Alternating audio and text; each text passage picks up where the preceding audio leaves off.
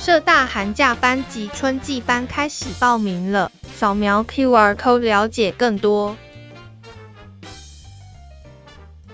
知识听一点，知识一定多一点。欢迎收听暴君爱抱抱，我是暴君黄一鸣。今天录制时间的话是一月二十二号，那今天也是我们二零二三年第二集哦。那刚好呢，今天是刚刚过了除夕，今天是初一吧？哦，所以呢，先跟各位拜一个算早年还晚年了啊，反正就是新年快乐啊！哦，那希望大家在今年哦都可以操作顺利，然后赚大钱哦。好，那我们今天的话要跟各位讨论两个主题哦。第一个主题的话是中国这边的一些讯息哦。我们近期的话哦，可以发现哦，中国这边其实有一些政策啊，出现了非常明显的一些变化。那其中最大的一些变化的话，就是针对一些严管的一些产业啊，有出现了一些嗯不一样的动作。其实啊，在过往啊这一两年当中的话，我们可以看到，中国其实哦不只针对房地产市场哦出现了比较严厉的一些措施哦，其实对于游戏产业啊，还有像滴滴哦，它是属于轿车的哦，轿车的服务哦，其实也出现了非常多的一些动作。那我们都可以发现一件事情哦，其实，在这一个连串的一连串的一些严管的一些措施当中的话，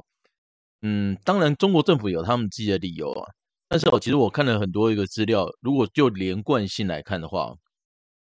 我觉得最大的一个关键哦，应该还是在于要鼓励大家生小孩哦，所以为了能够让小孩生出来的时候呢，方便教育哦，能够方便去，哎，养好教好。这样的一个措施哦，就发现了，哎，房子啊，他就特别强调一个，哎，住房不炒。然后啊，在整个游戏产业当中的话，他特别强调这个是精神鸦片。所以哦，我们就可以发现哦，在这几年的一个过程当中哦，针对哦，让大家可以好好养小孩、教小孩这件事情哦，其实中国政府做了蛮多的一些努力哦。但是啊，这些努力的一个过程当中哦，我只能说太霹雳，好不好？所以有有蛮多的企业哦其实受到蛮多的影响，比如说像房地产，大家都非常熟悉嘛，很大的部分其实就受到蛮大的一个影响。但在游戏部分的话，其实主要受到影响的一个产业哦，应该是腾讯了。那我们都知道，腾讯哦，其实是中国规模最大的一家网络公司哦。那像微信跟 QQ 就是他们的一个那个叫什么？哎，社交软体哦，社交软体就跟我们的 LINE 一样啊。哦，其实它的一个规模算是蛮大的哦。那二零零七年的时候，腾讯正式跨入了所谓的游戏产业哦。但是啊，在二零二一年的时候，因为哦，官方的一个媒体哦，特别批评说，哎，网络游戏哦，其实是个精神鸦片呐，导致很多的一个小朋友不用功念书，然后整天都在打电动。所以呢，那个时间点啊，特别第一个点出来就是在腾讯的《王者荣耀》。但我们都知道，其实《王者荣耀》如果说我没有记错的话，在全球啊，在打电动那个电竞比赛里面哦，《王者荣耀》就是一个非常重要的一个平台。所以现阶段来看的话，其实聪明啊，这起竞雄的嘛，因为这个是比赛的一个一个指定游戏啊，所以直接被点名啊。那那个时间点哦，腾讯的一个股价哦，就一路的下滑了。那一路的弱势哦，落到一个二零二二年的年底的时候，才出现了一个比较明显的一个反转。但我们可以看到啊，其实在中国这边的一个严管措施哦，在二零二二年刚好也出现了一些变化。比如说呢，中国的严管在二零二二年四月的时候啊，已经开始哦，重新的发放所谓的游戏版号，但它不是每个月都发哦。所以哦，你可以看到，呃，就腾讯的股价在四月份游戏版号开始。发送的时候，它的股价开始呈现比较稳定，后来的时候又崩了一段哦。那崩了一段，当然跟中国内部的一些事情也有非常大的关系啊。但不管怎样，现在可以看到中国这边呢，游戏版号其实越发越顺哦，那量也越来越大。所以呢，腾讯的一个股价在二零二二年的年底的时候，大概就出现了一个正式的一个翻扬走走高的一个状况。所以啊，从这边的话，我们就可以看得到。就是中国的政府在这一年当中的话，做了非常多的一些变化，尤其在去年的年底啊，不管是针对房地产哦，或者是针对这些游诶网络游戏的这些产业哦，其实他们的态度都出现了一些变化，让这些产业哦可以嗯慢慢的哦在起死回生嘛，哦慢慢的在起死回生哦。好，可是啊这里面的话，我觉得哦有一家公司哦，其实也是。也是非常无辜的被打到的哦。这这家公司的话就是滴滴哦。各位，我们可以去想一下哦，如果说你真的是因为要让大家敢生小孩，然后呢，好比较好教、比较好养这样的一个情况之下的话，你去攻击哎严管所谓的网络游戏产业或者房地产产业，我们都还可以理解。那滴滴到底犯了什么错？为什么滴滴也被严管了？各位，滴滴其实最大最大的一个错误就是什么？哦，在美国上市。哎，我跟各位讲真的哦，真的是因为它在美国上市哦。那我记得，滴滴以前的时候还在中国哦，像它其实还没有到美国上市之前的时候，为了拍中国官员的一个马屁啊，其实他们就我特别点出来啊。哦，其实根据我们的资料库啊，我们可以发现中国的官员上班时间都很晚才下班，中国的官员都这样非常非常的努力啊。所以哦，突然间让大家发现一件事情。滴滴啊，拥有全国人民的一个资料库，你什么时间点搭什么样的计程车，到哪里下车，各位他通通一清二楚。那这么一个详细的一个资料库的情况之下，他竟然要到美国上市，这有点犯了大忌啊。所以有那个时间点哦，其实他在上市之前的时候，中国官方哦就一直在跟滴滴沟通啊，说，哎，你可不可以不要到美国上市啊，哎，我爱听啊，哦，一意孤行。结果后来啊，在二零二一年的六月份的时候，哎，滴滴终于在美国上市喽，挂牌喽。哎，七月份的时候，中国就开始严管了。那那个时间点哦，中国国家互联网信息办公室哎，突然间宣布了，为了防范国家的数据安全，维护国家安全，然后保障公共利益，所以呢，针对滴滴的部分哦，进行了网络安全审查。然后滴滴有二十五个 APP 哦，全部在七月九号，七七月九号的时候就全面全面都下架，并且我告诉滴滴说，哎，你不可以再新增用户了。各位你知道吗？在这一段时间当中哦，其实滴滴在二零二一年六月份刚刚挂牌的时候啊，它的活动用户啊大概有一千五百六十万人，但是哦，到了八月份，七月份被严管嘛，八月份的时候数量哦就直线下滑到一千零。九十万人，各位大概有五百万人不见，太贼了一个呢，五百万人不见哦。所以哦，现阶段来看的话，我们可以发现一件事情哦，在今年的一月份，哎，我们又听到一个消息哦，滴滴的二十五个 APP 应该可以再重新上架，并且它可以重新再来招揽所有的新的客户。好，所以呢，各位这里面的话，大概也透露出另外一个讯息了，就是呢，中国的一个严管措施哦，其实除了嗯房地产哦。游戏产业以外哦，连滴滴这一个产业哦，就是他们现在到美国去挂牌嘛，但是呢，呃，有点违反到就是拔到龙须啊，哦，所以呢，现在来看的话，连它都可以起死起死回生哦，所以我觉得，在中国的一些对企业的严管措施哦，应该哦，嗯，在今年会出现比较明显的一个变化。那我们都知道，其实就中国来看的话，它的政策哦，非常影响到整个经济的发展啊。那如果说中国政策目前来看的话，变化这么大的一个情况之下，我觉得今年对于嗯很多中国的企业来说的话，应该是相对比较有利的一年。我们就很简单想一件事情，容不容易赚钱？假设今年的整个严管措施通通开始放松了，那或者开始转向了，那我觉得这些企业应该相对来说比较容易赚钱。那既然比较容易赚钱，各位股价相对来说的话，就会比较有支撑哦。好，所以呢，我们了解了这个第一个事件之后，各位我们来分享一下第二个事件。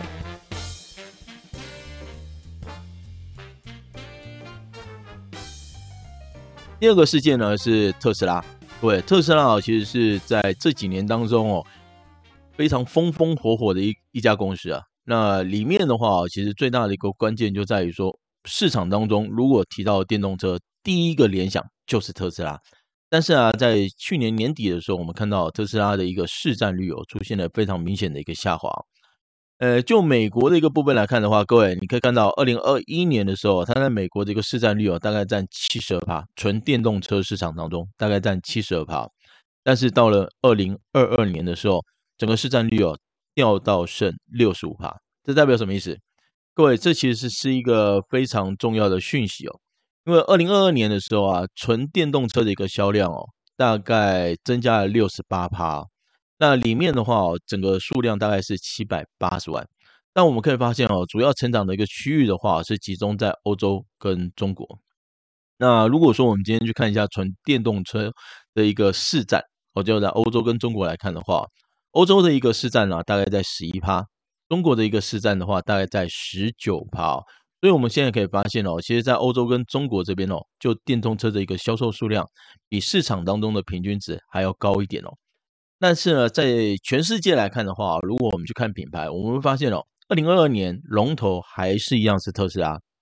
可是后面的话哦，追赶上来的一个中国品牌哦，其实非常非常多。那里面的话，好像比亚迪跟上汽啊，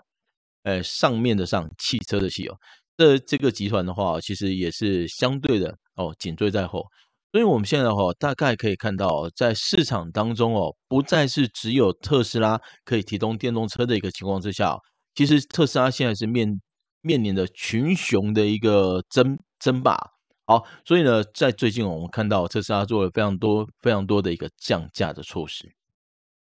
各位，最近啊，中国诶，特斯拉啊，在中国、日本、美国跟欧洲都全面的降价。那美国的一个降价幅度哦大概是六趴到二十趴之间。在德国这边的话呢，降价哦有一趴到二十趴。那欧诶加拿大这边的话，全面降价十趴以上，最大的一个降幅哦高达了十九点五趴。中国的话呢，大概是降了十到十三趴，日本调降了十趴，所以各位你可以发现哦，目前啊，在一月份呢，我们真看到特斯拉的一个降价幅度哦，大概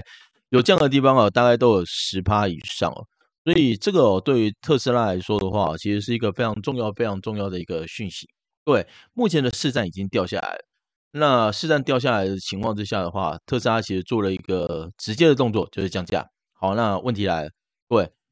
它如果今天市占掉下来，然后也降价，那请问一下，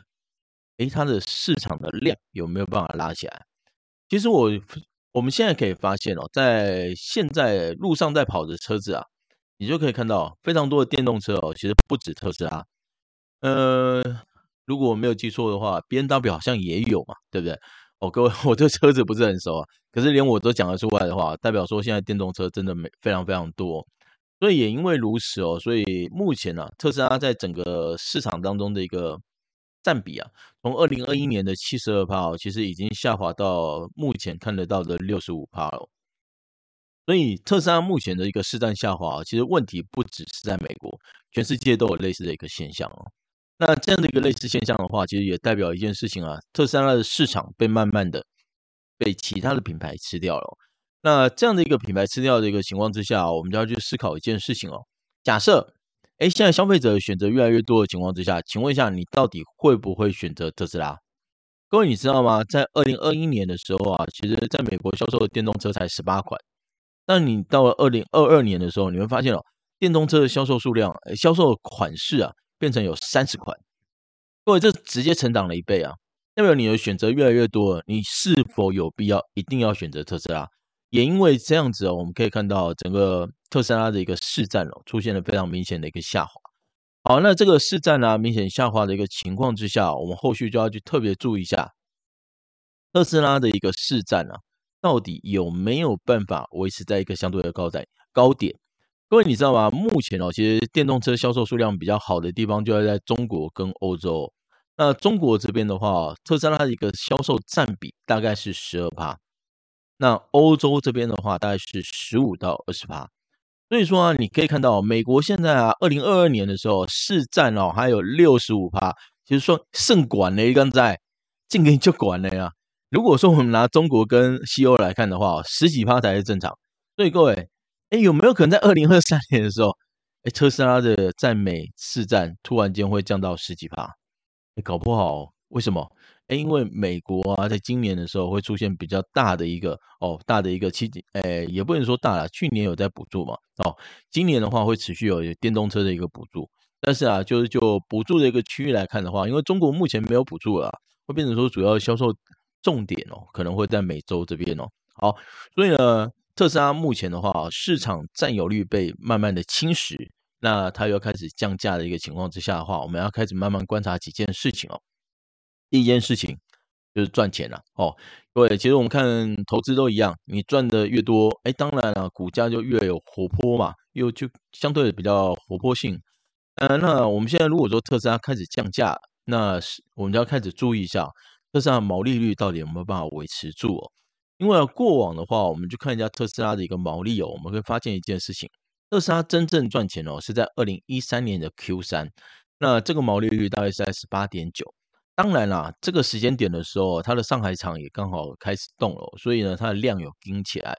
那现在现阶段来看的话，假设我们只单纯看毛利率，我们就会发现一件事情哦。假设它毛利率真的降到十八点九以下，它现在毛利大概在二十，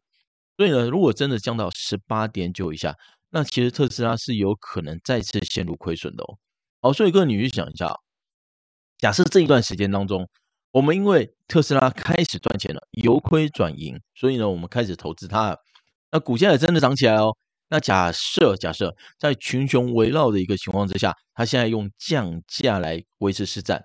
那。这样的一个情况之下的话，假设毛利毛利率出现了明显的下滑，跌破了十八点九之后，是否还有办法持续的获利？假设没有办法了，各位，假设没有办法了，那你觉得特斯拉的股价会出现什么样的一个变化？所以现阶段来看的话，其实特斯拉这一个降价的一个降价抢市占的这个动作，其实非常非常危险。为什么？因为我们可以看到，其实像通用啊，或者像比亚迪哦。他们大部分的十呃毛利率啊，大概都在十五趴到十二趴左右，所以现在哦，特斯拉的毛利在二十趴算是相对高的。那假设它降价之后，毛利率降到跟目前的市场车厂的一个状况是一致的，大概就十五到十二趴之间，那还有办法赚钱吗？各位，假如又没有办法赚钱的话，那它跟目前中国那些新的车厂没什么两样了。对不对？各位，我们每次在看小鹏的时候，我们都会跟各位讲说，对啊，他车子是卖的不错啊，对不对？李顺盖拜啊，为什么撩急啊？所以各位，你去想一下啊，假设你这家公司亏钱，那我想请问一下各位，你会去买这一家公司的车子吗？你今天买车子的时候一开就开十年，假设这家公司两年之后就倒，请问一下，哎，你那个维修要去哪里维修啊？因为你知道吗？其实，在台湾有类似的例子啊。台塑之前有出过车子啊，结果台塑那些车子后来怎样？有修起来嘛，对不对？好，那请问一下，后面维修的人怎么办？各位很麻烦了哦，很麻烦了。所以后面的话，我们要特别去注意一下。目前哦，特斯拉其实是用降价来拼市占哦。那这个市占哦，到底有没有办法因为降价真的拉起来？这就变成是一个非常重要的一个观察点。我目前听到在中国这边的一个状况还不错。哦，就是它降价之后，听说哦，到那个门市的人士变多了，但不知道是去抗议的还是去说下单的。但听说下单量有变多了，好像是增加三倍吧。所以后续的话，我们还是要持续观察一下。特斯拉其实在今年哦，获利就是一个非常重要的一个观察点。因为现在来看的话，其实今年是一个非常重要的转折点。特斯拉如果说在降价求市占的一个情况之下，还没有办法。维持这个市占，创高一个成哎销售量，甚至啊最后面临到亏损的话，那我觉得特斯拉这个股价啊，可能后续的话还是会相对的比较弱势哦。大家可能在投资上的话就要比较注意一点哦。那最后的话，我要提醒大家哦，就电动车来看的话，今年是一个群雄争霸的时间点，已经进入战国时间了。所以后后续的一个投资哦，我们可能投资上就要相对的比较谨慎一点哦。好，那我们今天的话就跟各位分享这两个事件哦。呃，如果说各位有兴趣的话，记得帮我们按赞分享。那也记得哦，我们在社大这边有课程。那各位如果有空的话，到社大一起来学习哦。好，拜拜。